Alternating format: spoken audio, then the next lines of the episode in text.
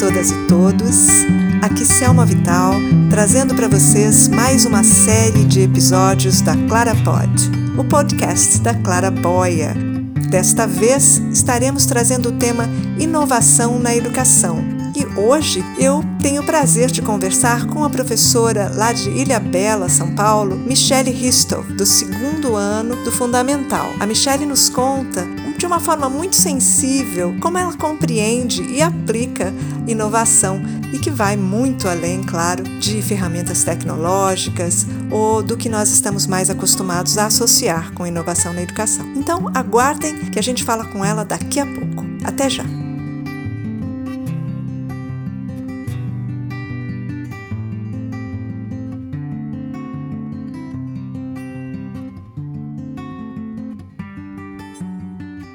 Estamos de volta com a professora Michelle Ristel, vai falar conosco lá de Ilha Bela, no litoral norte de São Paulo. Seja muito bem-vinda, Michelle. Muito obrigada por ter aceitado o convite de falar comigo aqui na Clara Pod. Thelma, é um prazer é, estar aqui hoje com você.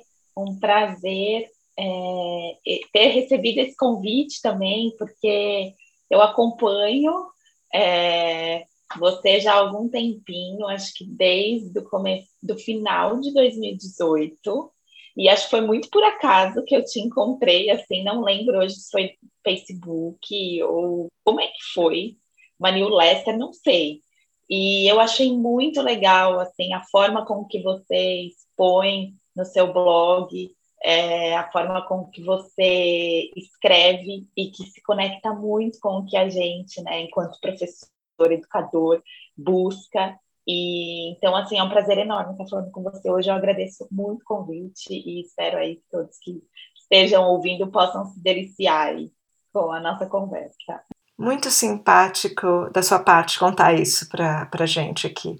Muito obrigada, Michele. Agora, Fala para gente da sua história, né? Eu sei que você vem de uma carreira anterior, que a docência foi uma escolha em algum momento da sua vida. Então conta para gente um pouquinho da sua história e como é que você chegou a ser docente, né? A ser hoje uma professora do fundamental. É, bom, minha primeira área de formação foi administração de empresas. É, nessa área eu construí uma carreira aí de 12 anos. E quando eu cheguei ali nos meus 30 anos, eu falei, tem alguma coisa que, que não está mais se encaixando, né? E em paralelo a isso, eu estava participando de um outro projeto, tinha muito a ver com crianças, e crianças ali de idades entre 8 e 10 anos, tinha também a ver com um cunho religioso, enfim, e isso me interessou demais. É, e eu comecei a perceber que os meus finais de semana, onde eu estava com essas crianças, eram muito mais interessantes do que os meus dias de semana, é, no meu trabalho, na área financeira. E aí foi quando começou um despertar, um despertar para eu começar essa mudança, essa transição de carreira. Em 2014 eu decido é, cursar pedagogia, entro na, na faculdade de pedagogia. Em 2017 eu me formo e então, durante esses anos, a minha transição foi acontecendo e eu comecei de, do zero, assim, né? Então, fui ser estagiária numa escola na prefeitura de Guarulhos. Nessa escola, eu conheci uma professora muito fantástica, a Bruna Policicchio, que me deu a oportunidade é, de me levar para uma escola de educação infantil é, fui para essa escola, trabalhei por um tempinho com eles, uns sete meses. E, e, a Bruna foi uma pessoa muito importante para mim porque ela me dava muitos, ela despertava muito meu olhar para a educação, me dando diferentes referências. Uma das referências que ela me deu foi a Fabi, da Diálogos é, Viagens Pedagógicas, que é a Fabi e a Thelma, que, que levam a esse projeto maravilhoso.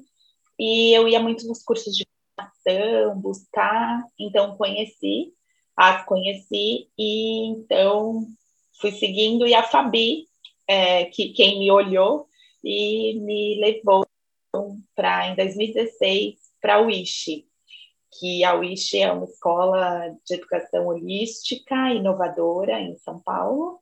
Conversei, conversei com a, com a diretora na época, com a Andressa Luciano, também uma diretora que me deu assim uma oportunidade gigantesca e a minha primeira oportunidade enquanto professora. Então, o meu começo como professora já foi em uma instituição, já foi em uma escola muito inovadora, o que me deu aí toda uma base para eu continuar é, seguindo o meu caminho. Né? Fiquei três anos e meio na Wish, é, em 2020, fui para outra escola, trabalhar meio período, na época eu precisava de tempo, estava concluindo a minha pós-graduação, enfim. E depois dessa escola, fiz a minha mudança para o litoral, agora final do ano de 2020. E neste ano de 2021, eu estou numa, numa escola particular aqui de Ilha Bela, que também tem um projeto bem legal, um olhar bem, bem humanista para a criança e que também conta com um projeto bem bacana. Michele, você falou que você fez uma pós-graduação. No que, que foi Sim. a sua pós-graduação? Foi em educação transformadora, é, teorias, pedagogias e práticas. Então, então estamos falando com a pessoa certa, então. Usando o que você viu na tua pós-graduação, mas especialmente o que você viveu na sala de aula, né? Como é que você pessoalmente, e, e quando eu falo pessoalmente, obviamente é influenciada pela sua persona como professora. Acho que é quase impossível a gente falar de educação sendo professora sem ter essa, né, essa bagagem, que eu acho uma bagagem muito bonita. É, então, eu queria que você me dissesse um pouco o que, que você considera inovação na educação? É, eu acho que inovação, para mim, assim, diante da, dessas experiências que eu tenho tido ao longo dos últimos anos, está muito ligado a três principais fatores, assim, e que isso eu acho que ficou mais ainda interiorizado em mim até com a pós-graduação. Um professor muito especial que eu ouvi, ele falava justamente sobre inovação e criatividade na sala de aula. Então, muitos de nós, eu acho que a gente às vezes confunde, acha a inovação sempre atrelada com novos recursos tecnológicos, com novos dispositivos eletrônicos. É, a gente está sempre buscando a inovação a partir de um viés que, que não é o, o foco central, sabe? E aí eu comecei a buscar a etimologia da palavra e aí comecei a entender o que está por trás, assim, dessas, dessas, dessas tantas buscas do que é inovação.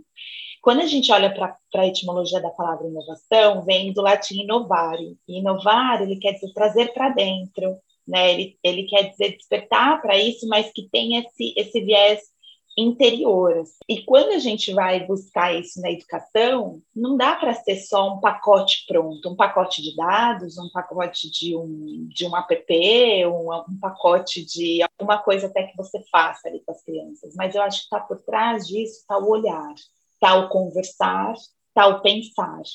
Então, três coisas muito importantes para mim na inovação é o que vem antes de tudo que a gente faz e por que a gente faz o que faz. Então, aprender.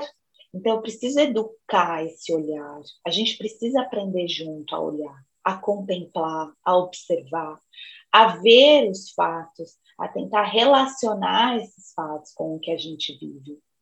Eu acho que a gente precisa educar também para se pensar. Como que eu educo para se pensar? Eu preciso escutar o outro, eu preciso dialogar com o outro, eu preciso saber o que o outro me traz. E isso entre as crianças, entre os jovens, entre os estudantes, né? não é só uma relação educador-educando, é uma relação entre, né? entre todos os agentes ali que estão vivendo esse processo. E tem o aprender, que eu sempre digo que é o aprender a conversar, né, esse diálogo, quais são essas pulsões que o outro me traz, da fala do outro, dos gestos do outro. Isso evoca em mim muitas coisas e eu preciso aprender a dialogar com ele. E aí vem um exercício da democracia, né? que é a gente ouvir essas diferentes vozes e a gente aprender a construir junto a partir das diferentes vozes. Então, isso me marcou bastante, assim, das minhas experiências em educação, quando a gente propõe, oferece, possibilita é, aos nossos que eles vivenciem isso de fato, né? que a gente não fique só o educador, o professor como centro mas que a gente também ofereça, entregue, né? possibilite. Eu acho que a inovação está muito atrelada a esses três pontos, sabe? Aprender a ver, aprender a conversar e aprender a pensar. Assim, eu acho que esses três pontos contam muito do que do que, que a gente faz e como a gente faz as coisas dentro de sala de aula ou fora dela, nos espaços escolares. Eu estou aqui, vocês não podem ver, mas eu estou aqui, olha, com, fazendo um movimento afirmativo de cabeça o tempo todo, concordando e aprendendo muito com o que a Michelle está falando. Michelle, eu, eu fiz um texto sobre criatividade há um tempinho atrás, né, para o meu blog, em que eu li que a inovação é você aplicar a criatividade, que não basta ser criativo, né? Para você transformar é preciso aplicar a criatividade e só aí você vai ter alguma coisa realmente inovadora. Né? Eu queria que você me contasse assim algumas dessas experiências em que você aplicou a sua criatividade ou a criatividade do grupo ou dos alunos numa, numa de forma que realmente você sentiu que houve transformação. Você poderia, você lembra de alguma coisa assim, algumas atividades ou, ou, ou dinâmicas que você poderia compartilhar conosco? É, eu vou trazer assim o que está mais recente, porque também está sendo muito difícil para mim, né? E olha só que interessante, eu tive uma experiência na Wish, a Wish School, que é uma escola super inovadora por três anos e meio, e aí eu poderia relatar diversos exemplos a partir dela, porque ela é um espaço que oferece tempo e espaço para que tudo isso aconteça. Mas eu vou trazer algo bem recente, porque eu estou vivendo isso na pele, assim, sabe? Esse corpo em transformação, ainda num espaço que é, é amplo, que eu também posso trabalhar, mas com todas essas dores que a gente está vivendo de uma pandemia. Esse ano eu não tive, eu não estive afastada, estamos no presencial com a sala reduzida, então eu vou falar um pouquinho nesse contexto de pandemia. É, a escola que eu estou, por exemplo, a gente tem apostila matemática e português. Eu já não trabalhava com apostila há um bom tempo. Então, isso para mim está sendo bem desafiador. Como é que eu trago o português e a matemática, que eu, para mim, é muito mais fácil trazer a partir dos projetos que a gente tem, mas eu tenho uma apostila para cumprir e eu preciso cumprir ela. Isso já é algo claro, né? já é algo que está lá posto.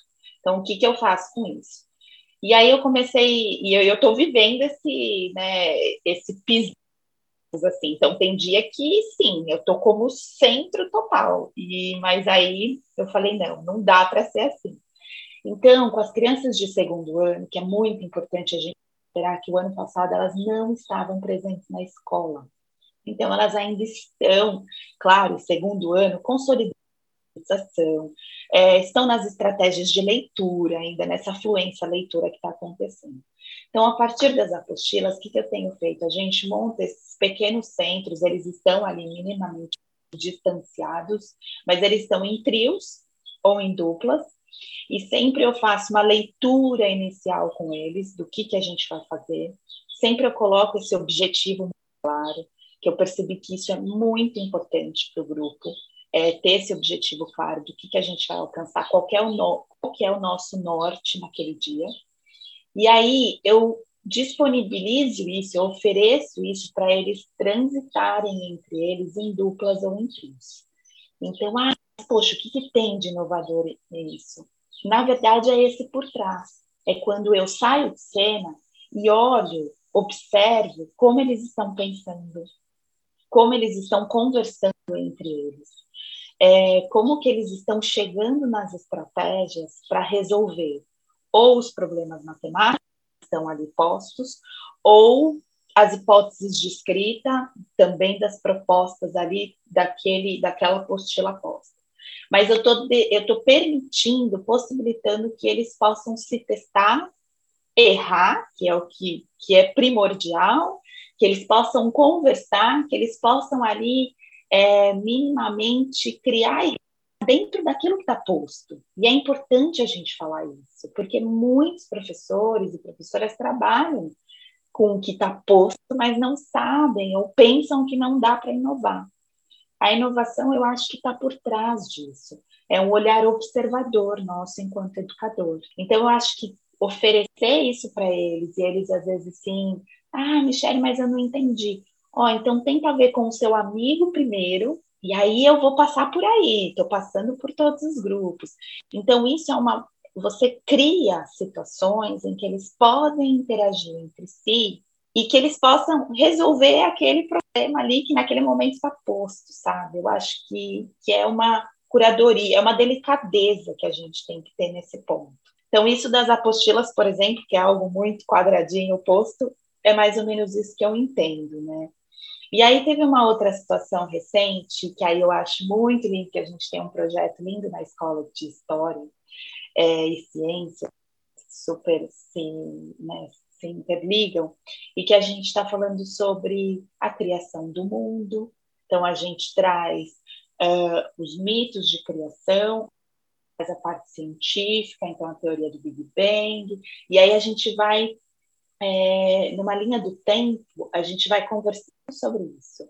Formação da Terra, os reinos né, mineral, vegetal, animal, é, e aí a gente entra na pré-história, vai entrar né, no, nos, entra nos humanos, que passaram por aqui os diferentes tipos, né, como, como que se deu isso. E aí é um momento muito legal, porque a gente não tem ali um materialzinho fechado, mas a gente tem imagens, a gente tem vídeos, a gente tem toda uma outra gama de dispositivos para nos alimentar, mas aí é uma hora que também eu jogo situações problema. Então eu jogo, por exemplo, formas deles é, pensarem as hipóteses, né? Como que vocês acham diante do que a gente viu, por exemplo, teve uma situação sobre a formação do nosso planeta. E aí eu deixei para eles vários é, pequenos papeizinhos assim com imagens, é, pequenas legendas, e que tinha, por exemplo, a nuvem de poeira de gás, o choque das pedras espaciais, é, diversos, como se eles fossem formar uma linha do tempo. E foi um dia muito legal, onde eles ficaram, é, em um momento da proposta, onde eles ficaram ali debatendo então, crianças ali de sete anos pensando, não, mas tem a nuvem de poeira de gás, eu acho que depois vem o choque de pedras espaciais. E eles ficaram refletindo sobre aquilo, sobre aquele objetivo da proposta. E aí é de novo, o que está por trás? Por que, que eu ofereço isso? Porque justamente eu quero promover essas situações é, de diálogos para que eles ali vão aprendendo a pensar uns com os outros, para que eles vão costurando ideias com os outros, sabe? E aí sim a gente chega nessa, por exemplo, no objetivo dessa aula que era a formação do planeta Terra, então aí a gente discute, levanta essas hipóteses e aí a gente amarra. Mas primeiro precisa ter esse espaço e tempo para que eles possam, né, para que possa emergir deles também para que esses três atos, assim, que eu acho fundamentais, essas três ações do ver, do pensar e do dialogar, aconteçam. Porque sempre é o adulto, a gente no centro da atenção dele. E eles também podem ser, entre eles, esses centros de atenção, que isso eu acho muito fundamental. Então, assim, esses dois pontos. Aí tem um muito legal que a gente está falando sobre as emoções, então, tem um livro muito especial que chama Emocionário. E é a hora que eles colocam as emoções assim para fora. E logo no início desse ano, é, o livro ele tem como se fosse um curso, né? Ele, ele vai falando de várias emoções: raiva, tristeza, ódio, alegria, felicidade. E é impressionante como eles colocam assim isso para fora de uma forma muito clara muito objetiva e eles trazem muito essa pulsão da raiva. Né? Então, eles trazem as vivências de casa, então é um momento também super importante que eles trazem o que estão vivendo, é, o que eles não concordam. E aí a gente conversa sobre isso. Vocês, vocês falam isso em casa que vocês não concordam? Vocês explicam por que não concordam? E aí a gente debate, sabe? Então é um momento também desse que está dentro para fora. E aí, como que a gente traz isso para dentro de novo, diante de uma reflexão? Poxa, mas você comenta em casa que você se sente mal com isso? Ou que se sente indisposto com isso? O seu, a sua família precisa saber disso.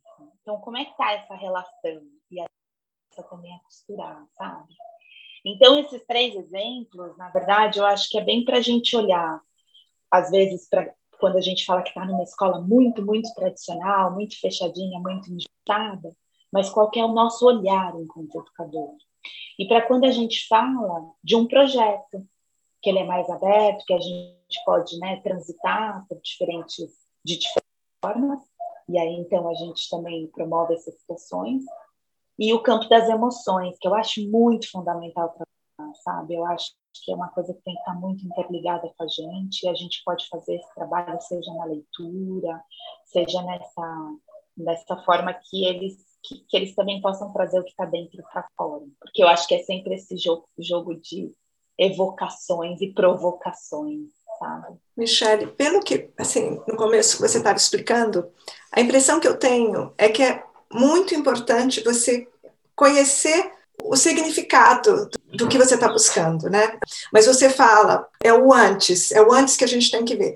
Eu, recentemente, também, de novo, fazendo uma autorreferência a Clara Boia, eu, eu, escrevi um, acho que foi a última newsletter, sobre a chave, né? Você tem a chave, mas você não sabe como usar, que é sempre que me dá a impressão dos, de muitas das ferramentas digitais ou, ou das grandes soluções é, tecnológicas, e eu sou super a favor de do que é mais fácil, de, de entender a linguagem da criança, e do não só da criança, do adulto também, do adolescente, qualquer aprendente, mas que a gente saiba o porquê, que a gente saiba por que, que nós estamos escolhendo essa forma de atuar, ou por que, que eu vou ensinar este tema desta maneira e não daquela. Né? Não porque todo mundo está fazendo, não porque eu li que isso ó, esse é o que todas as crianças vão adorar.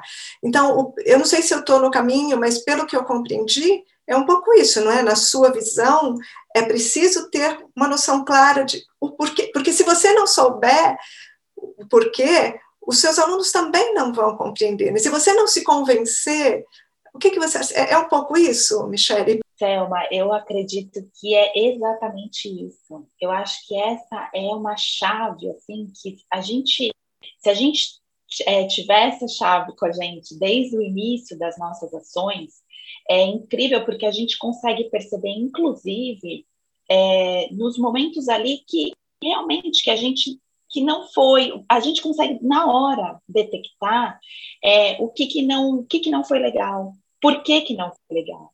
Por quê? Porque a gente está presente na proposta que a gente está oferecendo. E esse presente, esse estar presente, é justamente isso, o saber o porquê.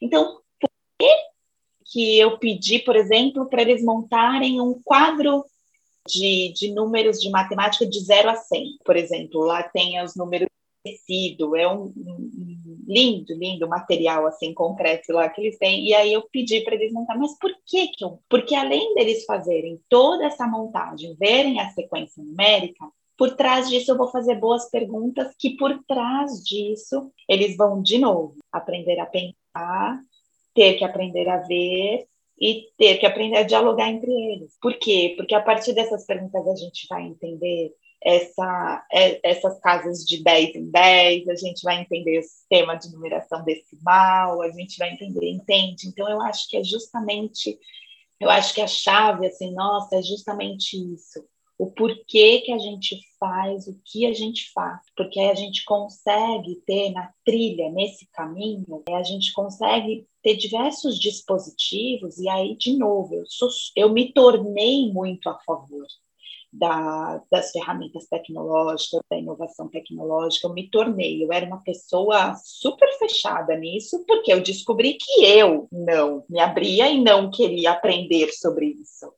E aí, quando a gente então se abre para isso, a gente entende que, que isso faz parte do caminho, mas não pode ser só isso, porque porque eu tenho outras ferramentas e dispositivos que vão me ajudar nesses três aprenderes que eu que eu pessoalmente acho que são fundamentais para quando a gente diz de inovação, né? Então, eu acho que, que o caminho assim está sempre muito ligado ao porquê e a gente deixar isso claro para eles tem toda uma temática diferente. É incrível quando eles sabem o porquê, porque então a gente diz estamos saindo daqui do nosso ponto de partida e o nosso norte é esse.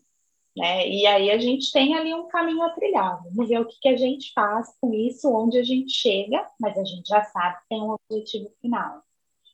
Isso é fundamental, fica muito claro né, para a criança.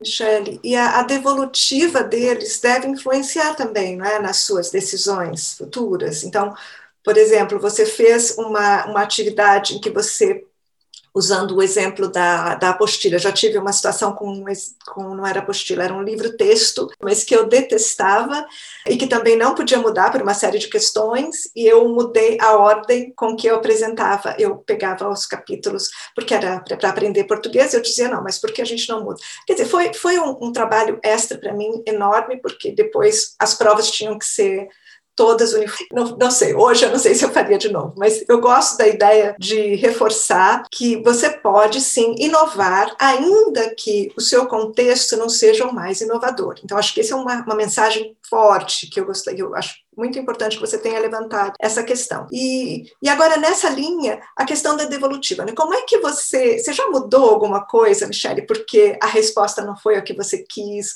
ou a resposta foi tão positiva que você resolveu dar mais um passo, assim, um passo além do que você tinha planejado? Nossa, inúmeras vezes. e legal é isso, quando você está conectado com o porquê que você faz o que você faz, você muda a rota muitas vezes, porque dependendo ali, você percebe, e não é que você precisa mudar tudo, mas você muda ali é, detalhes que vão fazer a diferença. Então, seja, por exemplo, um agrupamento. Tem um trio que não funcionou muito bem, tem uma dupla que ali funcionou super bem, então aí aquela dupla a gente continua mais um pouco e depois promove uma situação diferente.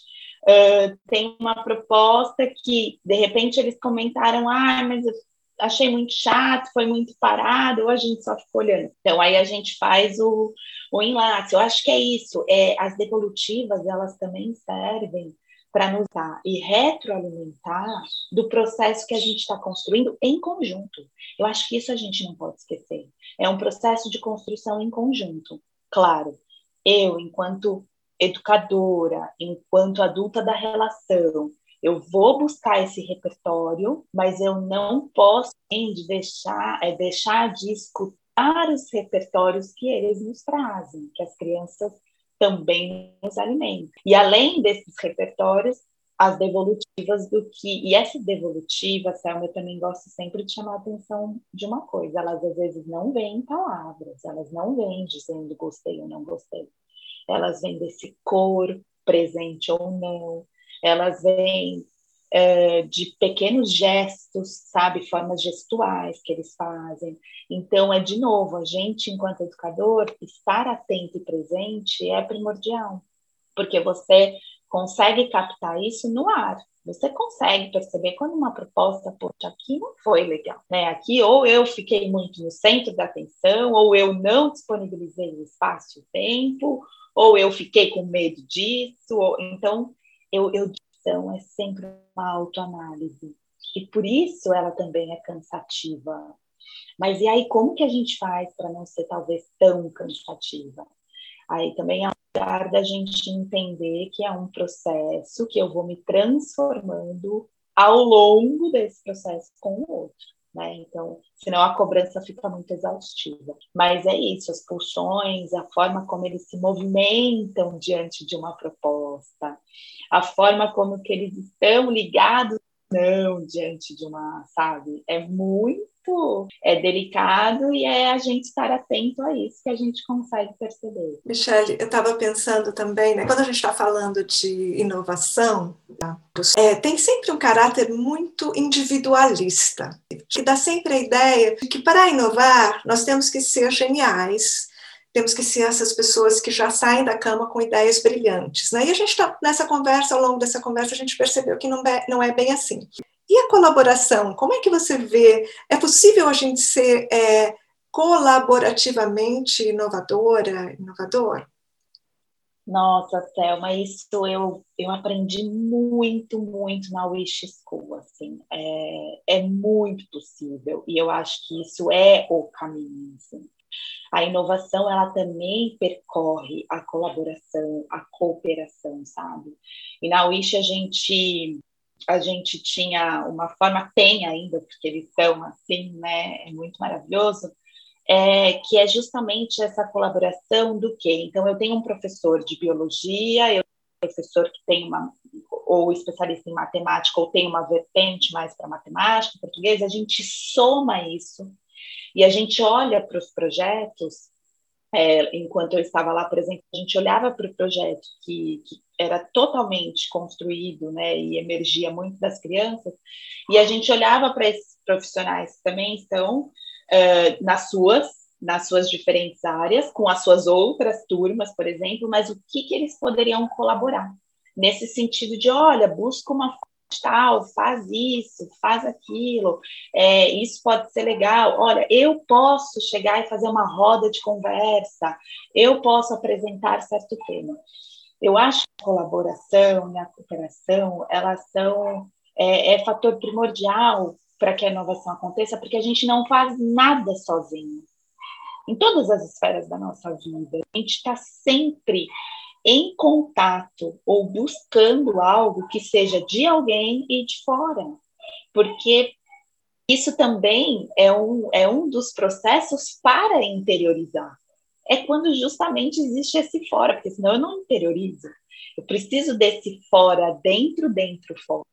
Então a colaboração ela é totalmente ligada, assim, ela é muito em conjunto. Tanto é que uma das coisas que eu que hoje eu muito, eu sinto muita falta, não que não tenha a escola que eu estou, pelo contrário, estou em parceria com uma professora muito maravilhosa, mas é justamente esse rol, sabe? Esse rol de diferentes áreas, de diferentes pessoas que estão juntas para construir e colocar mais um tijolinho. E, e, isso é possível a gente ver tanto quando a, quando a gente oferece, por exemplo, as propostas para as crianças, deles entre eles colocarem um tijolinho a mais nas ideias, como nós, que estamos do outro lado, buscando os repertórios, né, buscando as linhas de pensamento para também oferecer.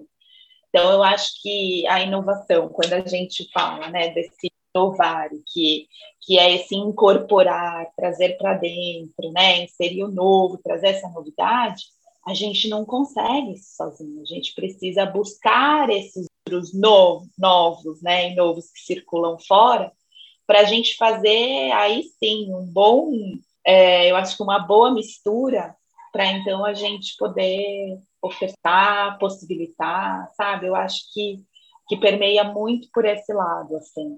E a minha história, eu agradeço muito o meu início, porque não foi é, como professor em uma escola e, e convencional, tradicional, e não que isso seja ruim, mas na verdade é para que qualquer escola que eu permeie, convencional, tradicional, inovadora ou não, eu consiga extrair um pouco disso, sabe? Eu consiga enxergar que na apostila dá para fazer alguma coisa que é transver, que em alguma coisa fechada dá, mas isso só consigo porque eu tive muita colaboração, e porque eu consigo, de novo, com, ir construindo essas redes colaborativas, sabe? Porque isso me foi também colocado, assim. Bem, Michele, eu fico triste de a gente terminar a conversa, está muito boa. É, eu quero agradecer mais uma vez a sua disposição em falar com a Clara Pode, trazer a sua experiência. Muito obrigada. E eu espero que tenha sido legal para você também essa conversa. Ai, com certeza, Selma, foi muito, muito boa. É, agradeço demais o convite. Acho que sempre essas oportunidades de conversa é, nos convidam a refletir mais ainda sobre o que a gente faz. Acho que jogar no mundo, né? Acho que essa proposta que você tem, Clara Pode, Clara Boia, são propostas tão, tão maravilhosas que conectam com a inovação, que eu acho que é sobre isso. A gente espalhar mais e poder ver que a gente está todo mundo junto, tentando, e assim a gente poder construir outros futuros possíveis aí, né, dentro da sala de aula, dentro das escolas. Muito, muito obrigada pelo convite. Um abraço, Michele.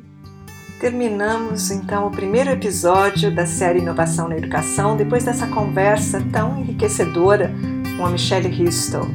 E vem mais por aí. No próximo episódio falaremos com o professor Bruno Reis, lá de Minas Gerais, que também tem outras histórias a nos contar. Até lá e um abraço a todos.